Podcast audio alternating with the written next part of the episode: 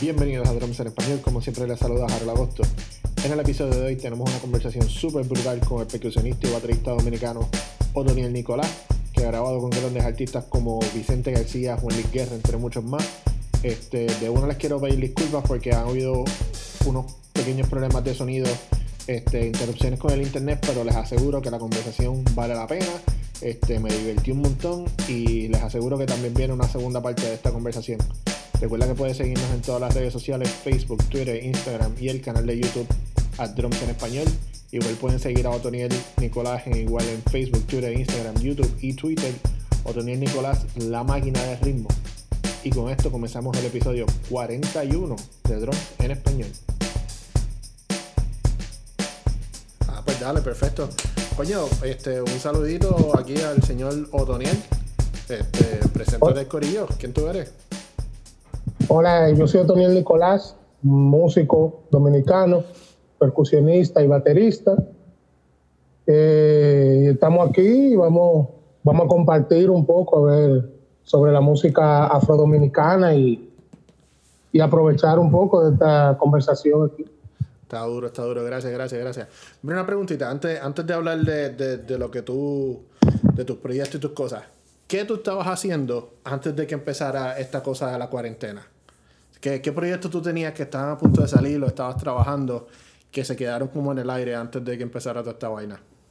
O cuando comenzó lo de la cuarentena, yo estaba comenzando, iba a comenzar una gira eh, de varias bandas. Preguntaba que cómo, ya que no estás tocando con gente ni nada, porque está todo el mundo encerrado, ¿cómo te la pasas practicando? ¿Qué, qué estás practicando? Te veo que estás activo en, los YouTube. Sí.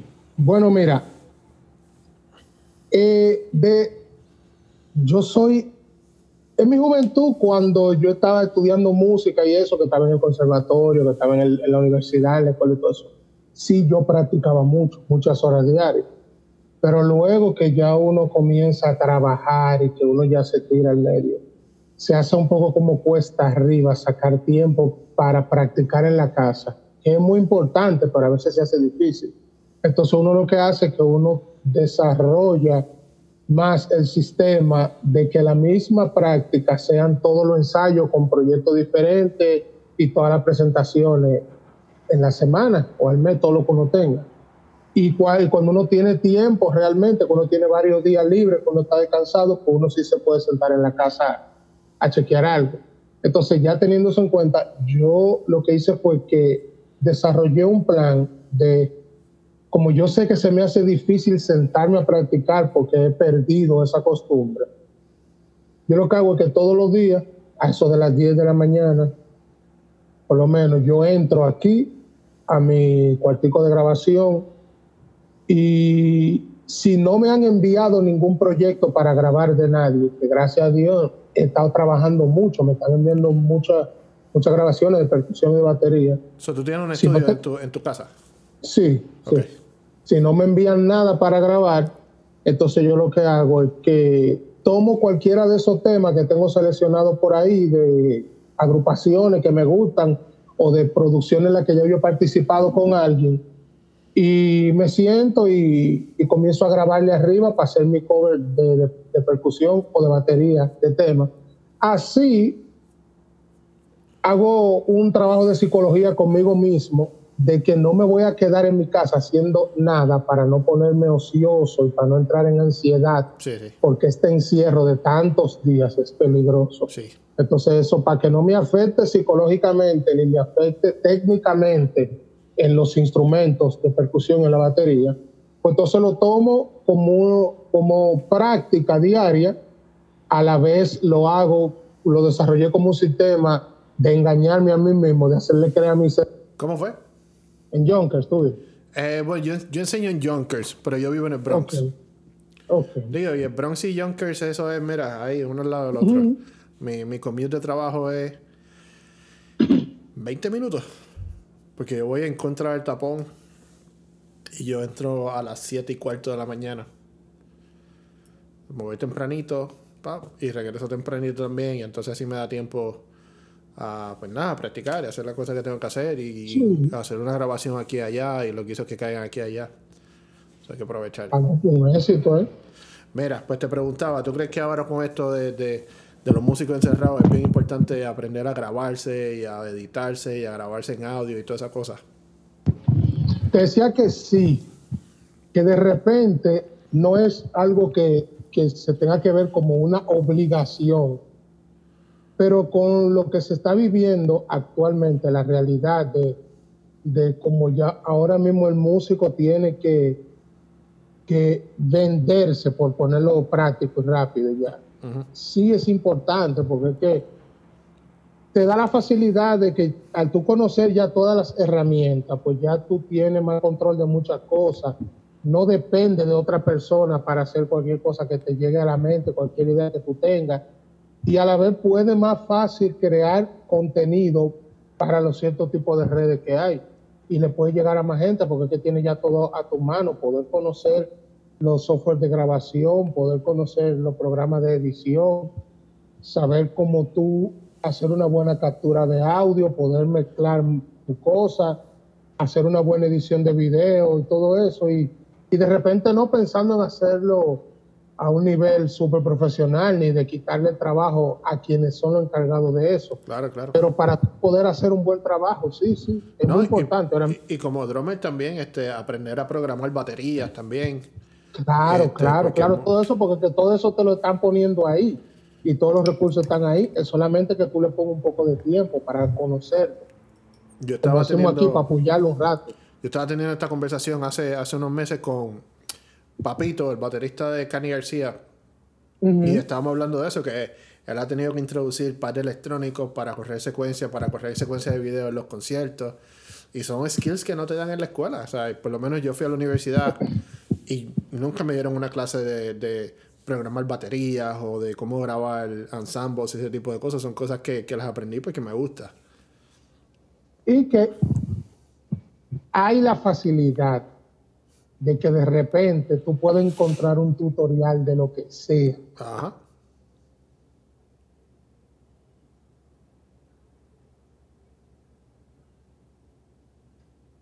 uno tiene que estudiarlo. Son cosas, son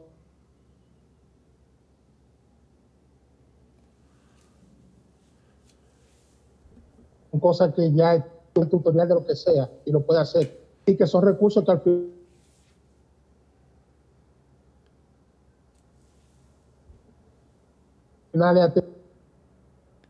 le voy, a, le voy a quitar el video a ver si esto ayuda con, la señal. Voy a tomarle aquí el video.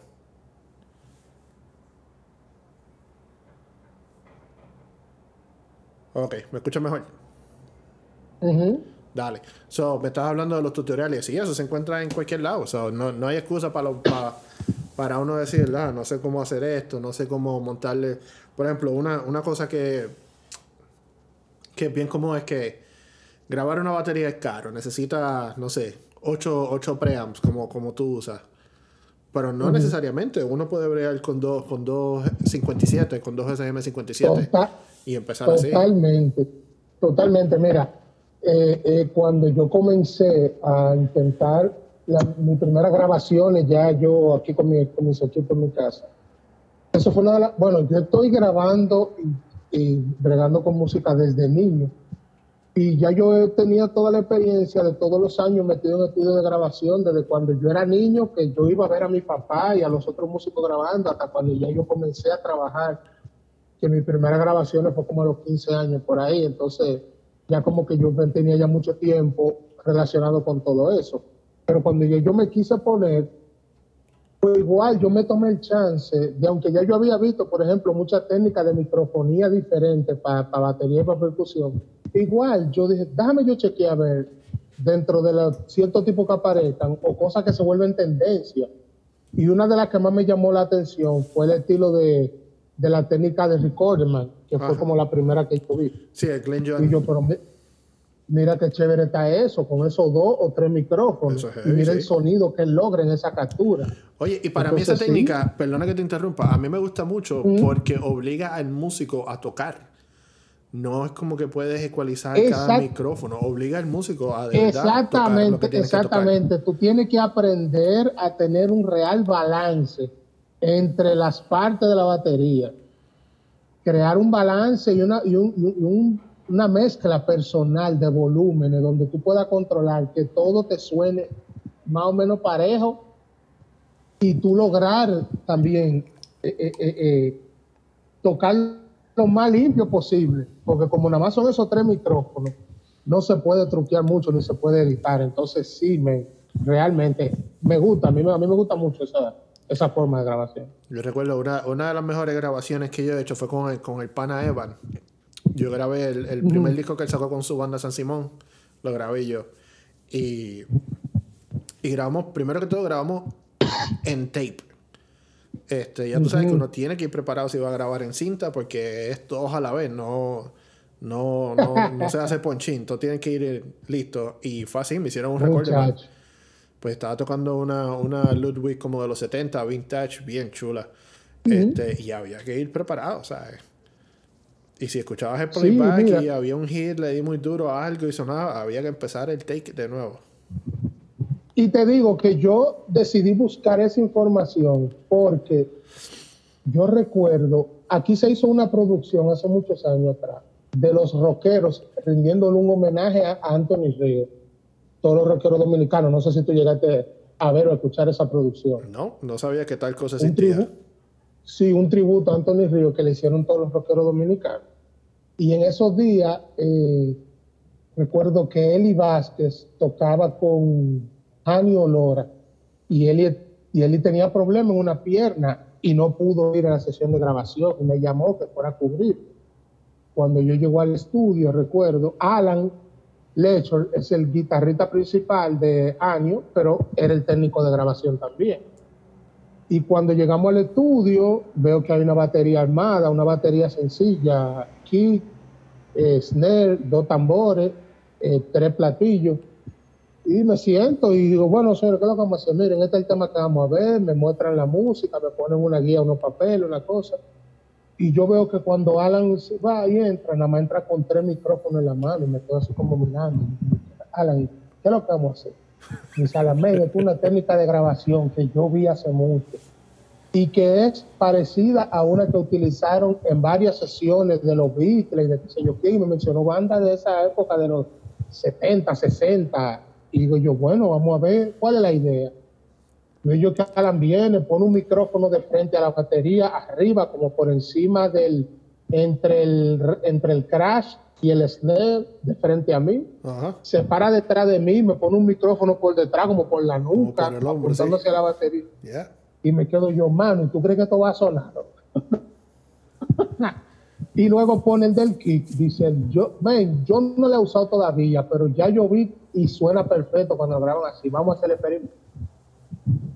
Y la tiramos. Esa, esa y ahí está la grabación. Chula. Men, y me encanta el sonido que se logró. Me encanta el sonido que se logró con eso. Y como que me quedé con eso siempre ahí. Mira, cuando yo pueda yo hacerme yo mi, mi, producción y yo pueda sentarme a microfonearme y a, y a, seteo, yo quiero probar a ver cómo que eso se ve. Y he hecho varias grabaciones así y me encanta, me encanta cómo suena. Sí, como te digo, eso, eso te obliga a tocar bien y a saberte bien las partes y a tú mismo ecualizarte. Que es ese balance, ese balance, porque no es lo mismo meterle ocho micrófonos, una batería y decirle, ah, este tono ahí no me gustó como sonó, vamos, vamos a bajarle, vamos a subirle. Porque que también hay, hay, hay escenas donde funciona y donde no. Porque, por ejemplo, claro. grabando las producciones de Vicente o, grabándole a, Juan Luis Guerra, ven, a mí me microfoneaban la batería con 18 y 20 micrófonos. Entonces, como que ya es otro asunto, y se está buscando otra cosa, ellos están enfocándose en otra cosa. Habla, habla, háblate de esa experiencia, de grabarle a Vicente García, grabarle a, Juan Luis Guerra. ¿Cómo, es esa? ¿Cómo, es eso? ¿Cómo uno llega a, un guiso como Juan Luis Guerra? bueno, ¿cómo te explico? Eh, yo soy hijo de Joe Nicolás, bajista dominicano, profesor de bajo, profesor de conservatorio, el bajista que grabó todos los merengues desde los 70 hasta los 90. Toda la música dominicana más importante que se hizo en este país la grabó mi papá. Wow. Bajista de la Internacional de Ramón Orlando, bajista de las primeras producciones de Luis Guerra. Todos los merengues, te digo, de la época dorada del merengue, lo grabó mi papá en el bajo, todo. Él fue que revolucionó el bajo en la música dominicana. Sí, que hay, unos zapatos grandes para llenarla ahí, que si te vas a meter a la música es porque... Ese, porque... es el problema, ese es un problema, más que... Eh, ha sido una bendición, pero a la vez un problema, porque es que donde yo llego, la gente me juzga por él. Lo primero que dicen, bueno, es el hijo de yo. Entonces ya eso me crea un problema. Por eso muchos músicos coinciden conmigo en que lo mejor que un músico puede hacer es que cuando tiene un papá muy famoso, si decide hacer música, pues no coger el instrumento del papá porque ahí se verdad que se la va a ver feo. Porque que te van a poner mucha, mucha, mucha presión cuando tú subas tarima. Cuando, cuando, yo, cuando yo estaba, perdona que te interrumpa, es que me acordé, cuando yo estaba en la universidad, yo tocaba en la banda de jazz y, y resulta que uno de los bateristas que compartíamos en la banda era el hijo de Boy Valentín. Y era como que esa esquina, como que no, yo no voy a tocar el instrumento que, de hecho, el, el muchacho se fue con la medicina. Este... Te digo, es una de las decisiones más Ajá. Ajá, me estaba hablando, los estudios de grabaciones. Bueno, y ellos sabían en un día, de 10 de la mañana a 10 de la noche, grabar cuatro producciones completas de merengue, pero producciones de las de antes, que eran de 12, 13, 14 temas, en un día. Wow. Porque el estudio tenía varios salones y ellos iban grabando, grabando, grabando, grabando. Y lo que un salón estaban montando base, que, era se, que se grababa todo junto, piano, bajo, tambora con iguil. En el otro salón estaba Stripin grabando los saxofones, en el otro salón estaba Kaki grabando trompeta, todo corrido el día entero. Entonces uno a veces, eh, los papás de uno estando aquí mismo en el país, uno no lo veía. Uno sabía durar semanas sin verle la cara a su papá. Porque uno se paraba en la mañana, se iba a la escuela, lo buscaban al mediodía, llegaba a la casa, comía, hacía la tarea, en la noche uno se dormía y el papá no había llegado. A veces ellos duraban hasta tres días en el estudio sin ir a la casa ni siquiera a, a dormir. Entonces mi papá cuando llegaban esos fines de semana que no había nada que hacer, nos agarraba todo, mi mamá, mi papá, mis hermanas, y arrancábamos para el campo, cuando la familia de mi papá. Y esas horas de carretera, yo recuerdo que mi papá tenía una programación ya cuadradísima, que comenzaba con una producción, por ejemplo, de Spyro Jaira, y de repente cambiaba para una producción de Al y fácilmente ponía, como te dije, un, rato de música clásica. Y de repente estábamos escuchando Iraquere. Y después de Iraquere podíamos escuchar Batacumbele de Puerto Rico. Y de repente estábamos escuchando a Chicoría o Miles Davis. Y así era. Entonces uno iba escuchando todo tipo de música y cambiando de música. O un, rato de música típica de, de, de Perico Ripiao o lo que sea. El día entero era eso. Entonces mi papá creó en nosotros esa, esa costumbre de escuchar mucha música de todo. Entonces, por eso, aunque en algunos momentos él se quilló full conmigo porque le borré muchos vainas importantes de él, luego él entendía que él fue el culpable de que yo quisiera estar escuchando música siempre. Tú, tú creaste este monstruo. Yo, claro, totalmente. Totalmente. Y yo tengo muchísimas anécdotas de las, de las, de las cosas que mi papá tuvo que pasar conmigo. Pues. Yo creo que vamos a tener que hacer una parte 2 de, esta conversación porque es que, está, es que estoy pasando cabrón, en serio, estoy pasando cabrón. Mira, habla, háblame de, de no, no te quiero cortar. Ok. Porque no, no, no, sabes, yo sé que, que, tú tienes tu tiempo comprometido y en verdad te agradezco un montón que saques esto. En verdad tenemos que hacer esto de nuevo porque hay un montón de historias que tú tienes que la estoy pasando brutal. Sí, sí. Háblame de tu proyecto Retagila. Bueno, mira, antes de eso, recuerdo que me hablaste también de, Vicente. El asunto de Vicente, que como te dije, Vicente y yo comenzamos juntos a trabajar desde muchachos con agrupaciones de funky, de soul, de, rock, que pasamos por, varios proyectos hasta que terminamos juntos en lo que era Calor Urbano, que fue el proyecto con el que ya él se dio a conocer internacionalmente, abriéndole conciertos a Juan Luis Guerra y eso. Y cuando dentro de Calor Urbano, él tenía muchas composiciones que no aplicaron para grabarse en calor urbano porque no eran la onda de calor urbano. Un día él tiene la idea de que él quiere hacer un concierto para tocar toda esa música que él no pudo grabar. De calor urbano solo me quedé yo en la percusión y batería. Entonces jalamos a David Vázquez en el bajo y a Leslie de Peña en la guitarra. Montamos ese concierto y a la gente le encantó esa onda, que era mucho más romántica, muy diferente, que es lo que él está haciendo después de eso. Pues eso como que se quedó ahí. Luego en Calor Urbano sucedieron algunas cosas, el grupo se, se desbarató, ya habiendo terminado de grabar esa una producción que habíamos hecho, no pudimos lanzarla ni nada, el grupo se desbarató pues al, como a los dos años de eso, entonces Vicente decide salir ya como solista con su proyecto, lanza su primera producción en la cual yo no participé, aunque eran esos, de esos mismos temas que yo había tocado con él. Fue, le fue muy bien, pero luego nace en Vicente por cosas que estaban pasando aquí en República Dominicana, de la fusión de la música de aquí, el deseo de grabar con música afrodominicana y me llama desde Colombia, me dice, mano, voy para allá. Yo necesito que sea tú que me grabe, yo quiero hacer una producción como toda la música que yo hago con de todo, pero quiero que tú sea que me, me introduzca mucha música y que todas las percusiones, las fusiones que logremos sean en base a música dominicana, folclórica. Vicente es una persona que tiene muy claras todas sus ideas y todas sus cosas. Y entonces, aparte de eso, se junta con con, Eduardo, visitante, con Eduardo, que otra persona increíble, otro musicazo. No, Eduardo, Eduardo, tiene una visión del carajo. Lo, que Entonces, es la música, Eduardo, y eso te digo, donde tú notas la visión y la sabiduría que tiene Eduardo, por ejemplo, trabajando con Vicente. Vicente una persona que tiene tan definida todas sus cosas y que cuando quiere algo es eso. Yo no sé cómo Eduardo logra producir, emplear sus ideas, también sin que choquen con las ideas y los deseos de Vicente. Y se lo decía siempre en el estudio, Eduardo, yo no sé cómo que tú logras eso. mira, cuando Vicente dice que es por ahí que se va, es por ahí. Y él tiene mucha idea definida, clara, y la logra, le quedan bien. Pero yo no sé cómo tú logras cuajar eso también con él. Ahí es donde tuve la grandeza de Eduardo como productor y de todos los conocimientos que tiene. Que trabajar con Eduardo es increíble, porque Eduardo de, hay mucha gente así, pero yo no había tratado con tantos productores, con la cantidad de conocimiento que él maneja de todo. Digo, vamos, a hacer un paréntesis para los que no sepan de quién estamos hablando. Estamos hablando de Eduardo ah, Cabra, acá visitante del grupo Calle 13. Está René, que es residente. Eduardo, su hermano, visitante, tecladista, productor. Tipo que está muy duro en la música este, que colaboró con, con Vicente. ¿Cómo se llama ese disco donde, donde, grabaron con, con, Eduardo? El primero, A la mar. A la mar. Ese es mi tema. A la mar. Voy a ser honesto. Mi tema favorito de, de Vicente es A la mar. Ese a la mar, a la mar. Porque ese tema no tiene nada de batería. Y yo me rompo la cabeza en pensar en partes de batería para poner en ese tema.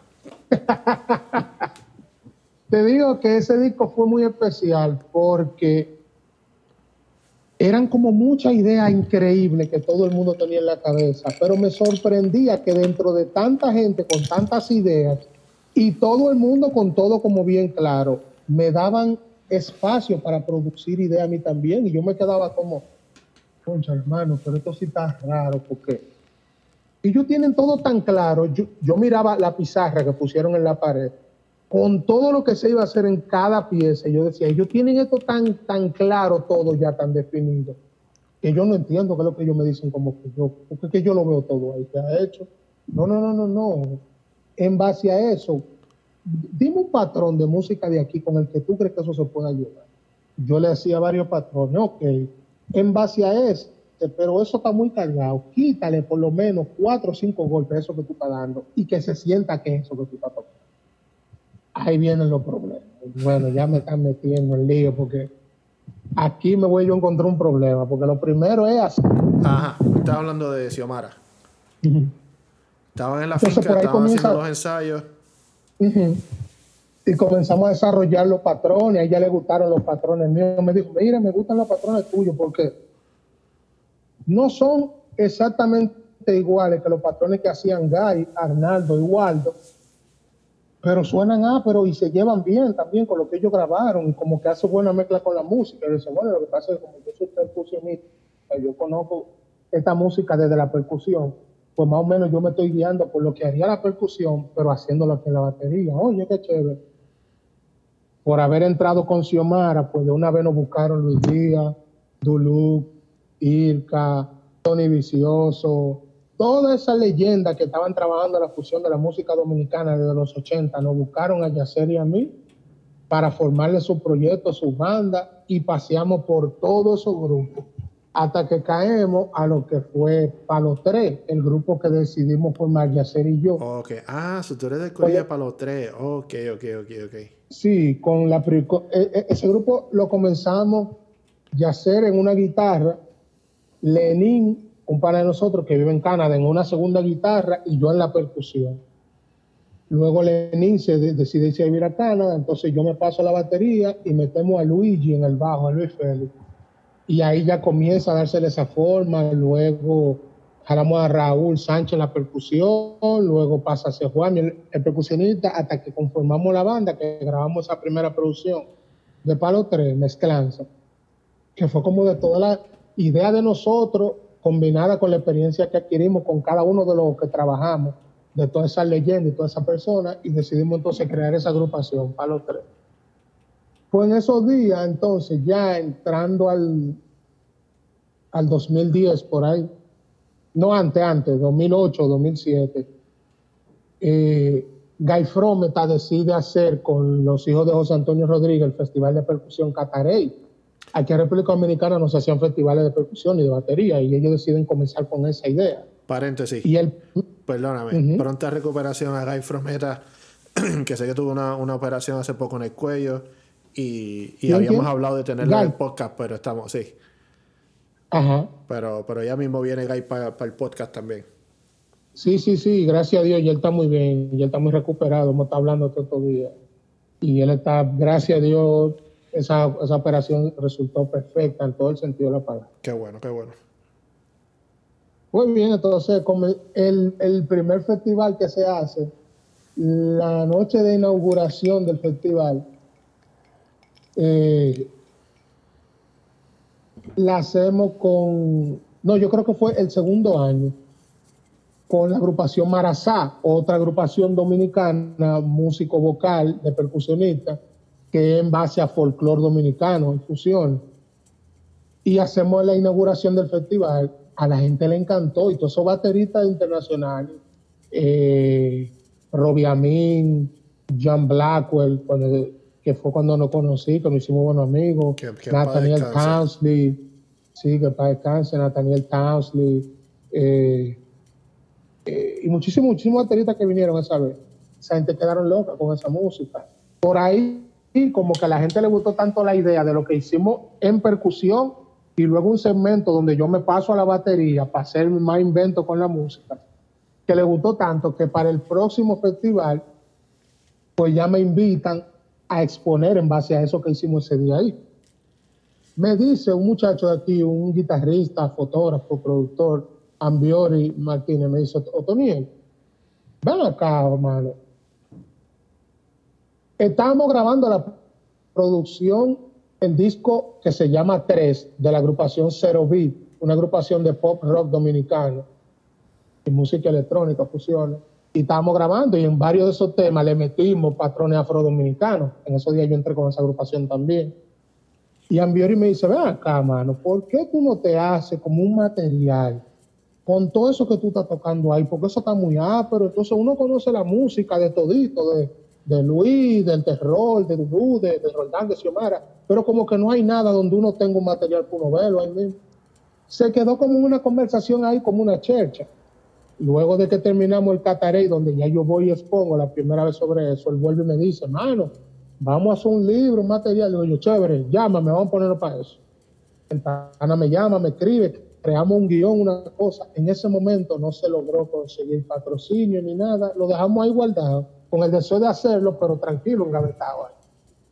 Pasan muchos años, seguimos trabajando con más agrupaciones, más fusiones, eh, haciendo inventos. Yo entonces voy y participo. Yo, de los, yo participé en cinco festivales catareos, seis, no recuerdo cuánto fue, de lo que se hicieron, haciendo posiciones diferentes desde el enfoque de Afro Dominican y de percusión latina, también fusionar con batería.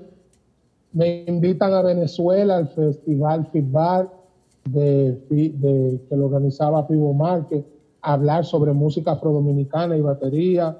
Voy, tengo la oportunidad de ir a Cuba con Maridal Hernández y doy una exposición sobre guira que a ellos le encantó. Los cubanos son locos con la guira dominicana. Y así fui a muchos países y tuve oportunidad de aquí de hacer muchas exposiciones sobre eso, pero igual no habíamos hecho nada. Sigue Ambiori a cada rato, mano, vamos a hacer eso. No un día me llama, no, no, el hijo de José Antonio Rodríguez, el que ahora es el director de Retagila. Ven acá, Otoniel, la idea esa que tú y Ambiori tenían del, del, material es, vamos a hacerlo ahora, man. Porque fue que ese último cataré que se hizo, yo, yo acababa de llegar de Cuba y llegando del aeropuerto me tuve que ir de una vez porque me tocaba ese día exponer.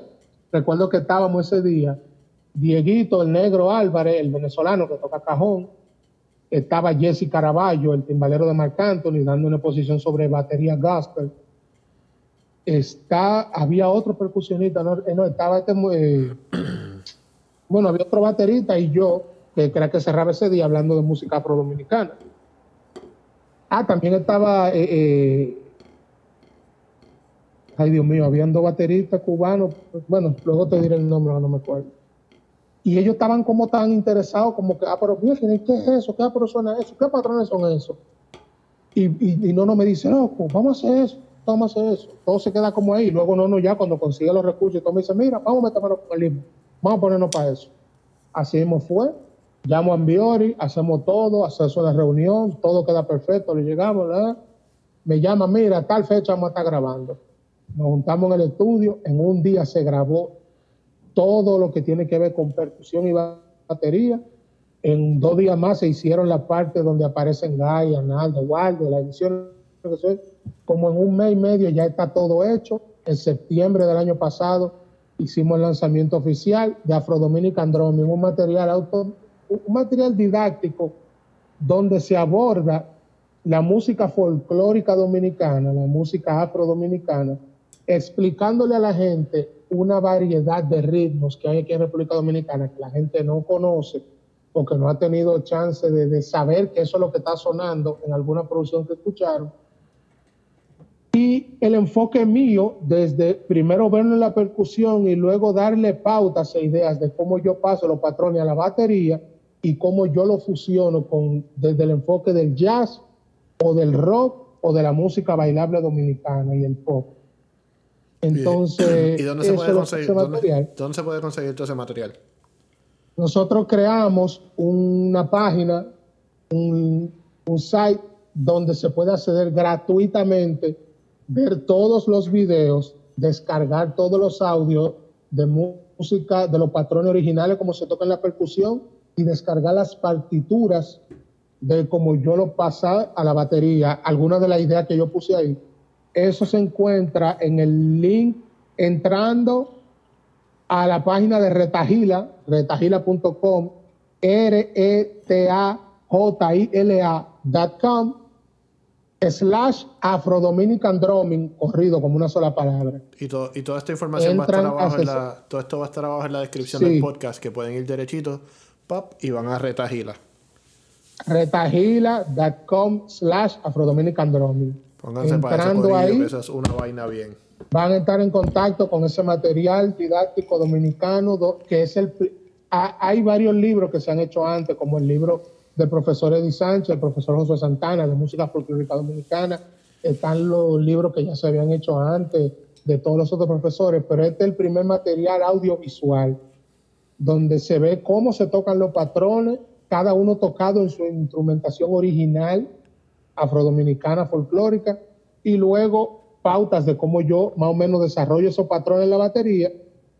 Hay videos de eh, documentales de Guy Frometa explicando sus experiencias dentro del folclore afrodominicano y de las agrupaciones con las que él tocó.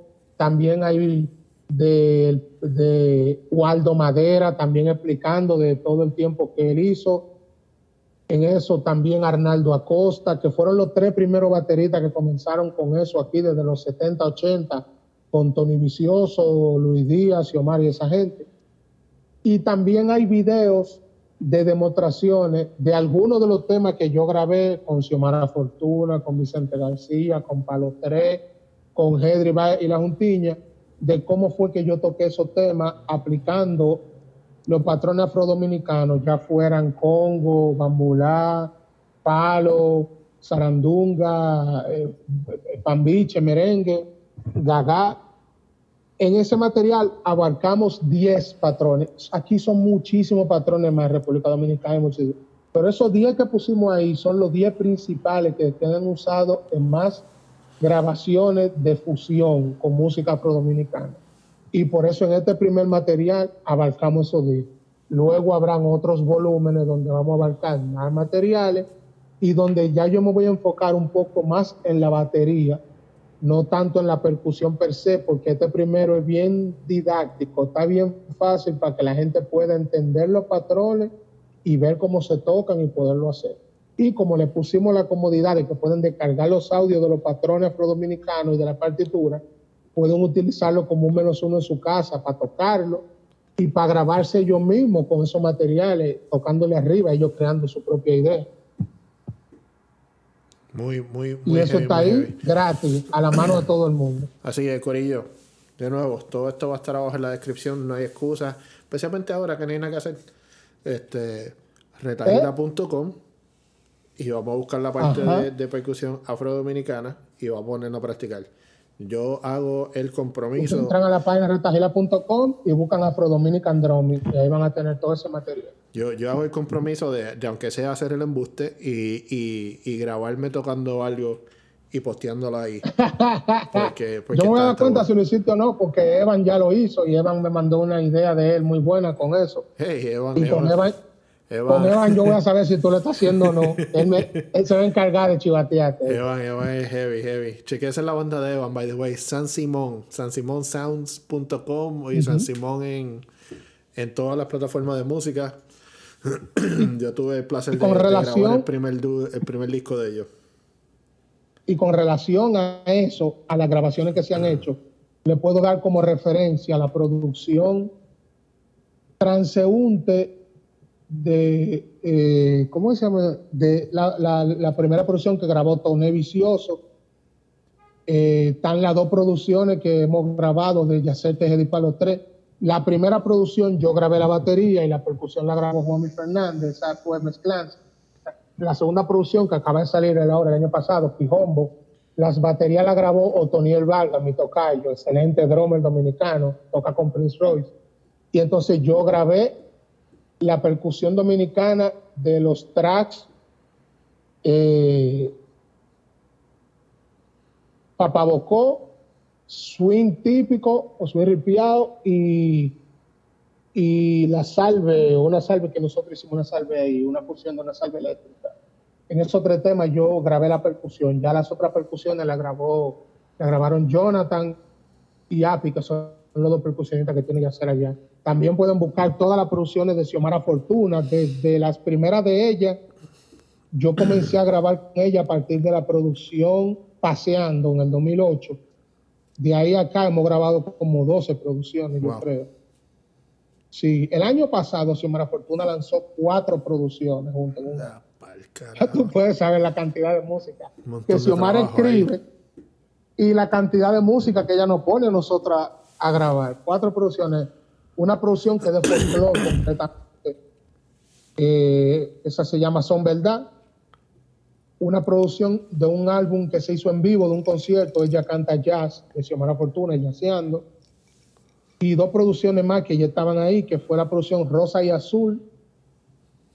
Y la producción, otra más que había ahí, son cuatro, pero yo grabé con, ella, te digo, a partir del 2008 que ella grabó Paseando hacia acá, yo he grabado batería y percusión en todas las producciones de Xiomara Fortuna. También pude grabar batería en la producción Sidaga de Roldán Marmon. Yo grabé en, la, en el track que es con Luis Díaz. En esa grabé batería junto con Luis Díaz. Y grabé batería y percusión en la canción que es con Marazá también. Eh, también pueden encontrar música de esa, de la producción de Irka eh, de la última producción que lanzó Irka. También yo grabé ahí batería y percusión. También Otoniel Vargas grabó batería y Bobadilla grabó percusiones y Joel. Y las producciones de Vicente García, las producciones de. Ay, Dios mío, qué fue. Todo lo que tenga que ver con música. Ah, bueno, las, dos las tres producciones de José Jacobo y Tumbao, las dos producciones de Isaac Hernández, la, la producción de Hedri Baez, también yo grabé ahí, todo eso Afro Dominican Jazz. también la producción, la producción de Paul Asselis, un saxofonista europeo que también ama la música dominicana y también le grabé batería. Son muchísimas producciones, se me, se me están olvidando muchísimas, pero con esa que yo le di cuenta idea, menos. Y para que estén al día, que te sigan en Instagram. ¿Cómo te consiguen en Instagram? Mi Instagram es Otoniel Nicolás.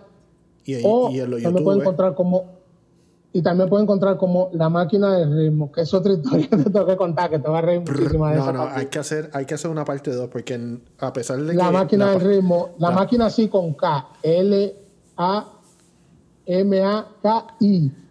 la máquina del ritmo corrido. En YouTube me encuentra como Toniel Nicolás, en Facebook como Toniel Nicolás también. Así que esto tiene, tiene que venir una parte 2 de esto, porque no hablamos nada de gear, no, tocamos nada de grabación. Yo la pasé Exactamente. Este, te quiero agradecer el haber sacado este. De los proyectos actuales ni de los futuros proyectos. Sí, sí, sí, no. Y te quiero agradecer que, que, sacaste todo este rato, a pesar de todos los problemas técnicos que tuvimos. Este, sí, así que. Comenzamos como cojeando, pero lo agarramos. Así que al corillo que estuvieron hasta el final, vayan a estar los links abajo en la descripción. Y nos vemos la próxima semana. Chévere.